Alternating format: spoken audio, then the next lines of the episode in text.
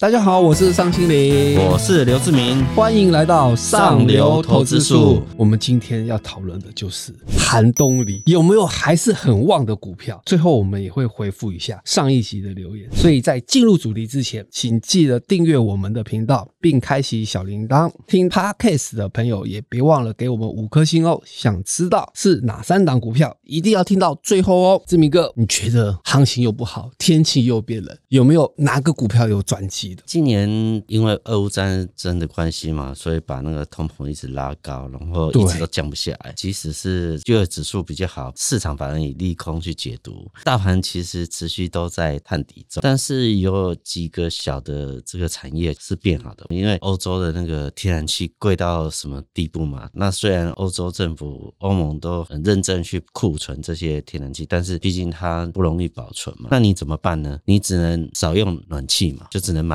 羽绒衣啊，衣服多穿几件。那我觉得比较有趣的是，台湾有一家叫做广越的这家公司，它是做全球这个羽绒衣代工第二名的。最近我们去访问他们总经理嘛，吴总，他也有讲今年的状况是，过去可能明年订单都年底就十一、十二月才谈，但是今年九月的时候，ID 达、Nike 啊、UA 这种国际大厂就开始下明年的订单。那你想想看，现在你问电子行业的哪一家公司，你敢说你下一季的那个订单的？状况怎样？电子业 还在清库存，都在清库存的的阶段嘛？那其实只有像这种产业，你才觉得，哎，因为欧洲这样的变化，它的订单是如雪片般飞来，所以它其实业绩在明年第一季其实状况都。都还不错。吴总也有讲到一个为什么他们今年会特别好的原因是，其实吴总他说他不买名车，不买奢侈品，但是他最特殊的嗜好就是买工厂，所以他这十年买了十家工厂。那更有趣的是，他在过去几年买了四家在约旦的工厂，然后他有个特色是，他输欧洲免税，输美国也免税。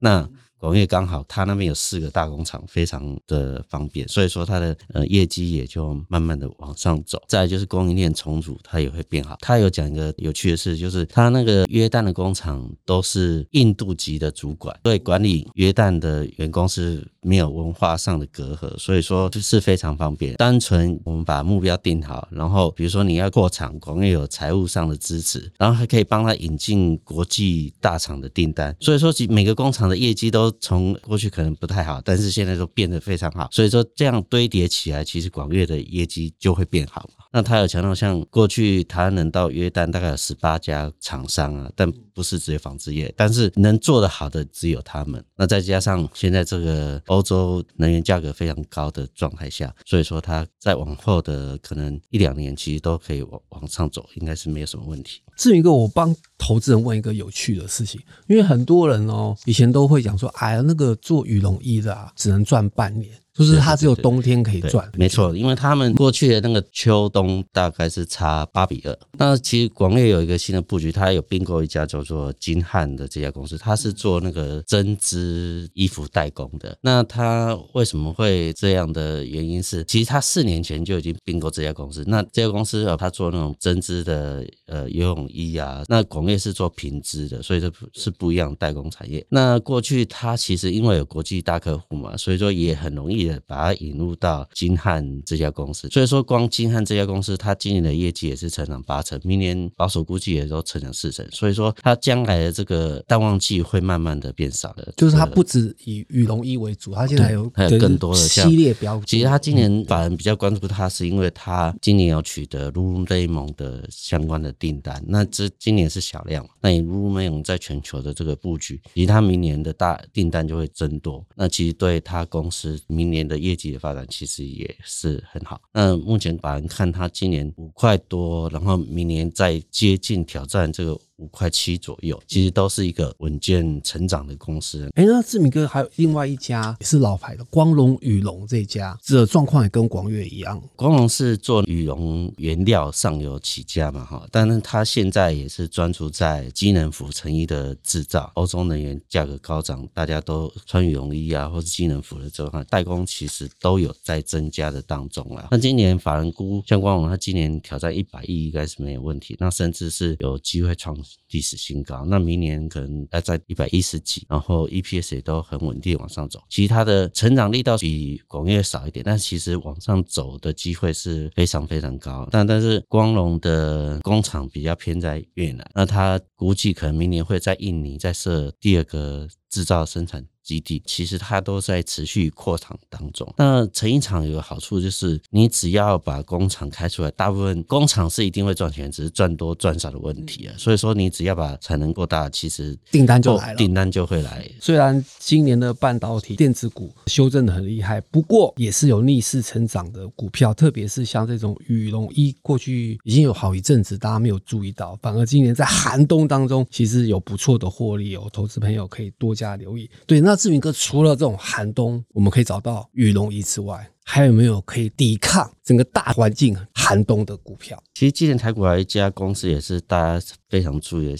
它三个月就股价就涨一倍嘛，又叫高丽的一家公司。那它其实是做热邦里面的零组件。那为什么用热邦还有这个燃料电池的热能转换器的部分？那其实还是在欧盟的问题，还是因为天然气太贵嘛？因为你可能家里都要供暖嘛，那你可能用热邦的话，它的使用电能的可以节省三三成到四成的能源，就是要解决高电。费的问题对对对对省电嘛哈，那需求是往后几年其实还是蛮高的。那欧盟的规定是希望能在二零三年就是暖气的部分增加可能五千万台。那另外一个它还有其实高利最大的客户叫 Blue Energy，它是做燃料电池里面的呃热转换器。那它其实去年跟韩国 SK 有签一个四十五亿的美元大订单，那它是要供五百 mega 瓦的这种发电机里面的热转换器，一 mega 大概要有二十颗相关的这些零组件。那你这样。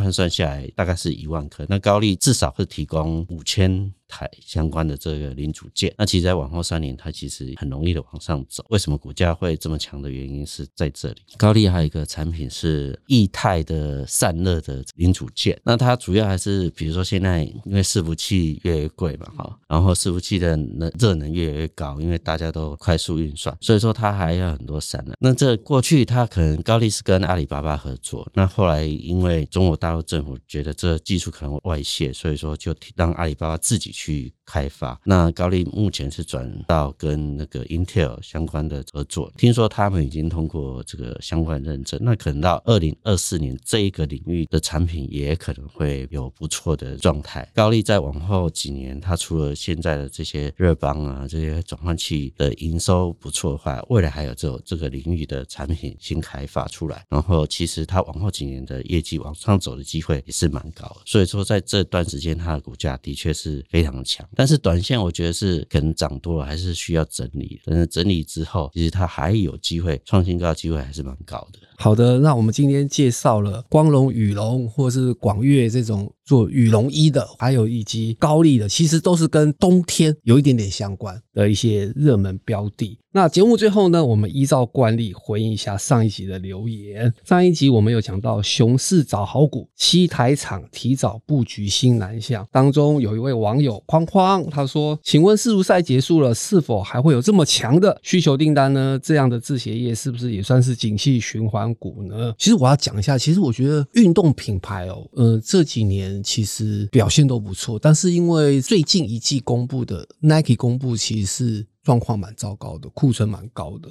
但是其实整个环境应该说这几年因为运动风很盛行，运动的浪潮一直持续，所以跟运动有相关的不止鞋子啊的衣服品牌服饰，像 Lululemon 这种都不错。但是因为 Nike 的状况是不好，所以是否会也是受到整个环境的大空头影响？其实大家是因为怕经济衰退了，然后所以当然买气有买气有时候短暂会有所手。但是你其实观察哈，年轻的下一代他是买一。双七八千块甚至上万的都有可能，可是一次是十几双 再换，它是一个变成一个流行产业，所以说可能跟过去大家对运动鞋的这个制造有点不太一样，它的饼其实是越来越大。那当然短线大家怕这个景气衰退，但是我觉得只要这个景气看起来没那么衰退或这么冷的状态下，其实它这个领域往上走机会还是蛮高的。对，没错。好的，大家看完了，别忘了留言给我们哦。我们今天就聊到这里。对内容有兴趣的朋友们，也欢迎购买我们财讯双周刊六百七十期上流投资术。我们下次见，拜拜，拜拜。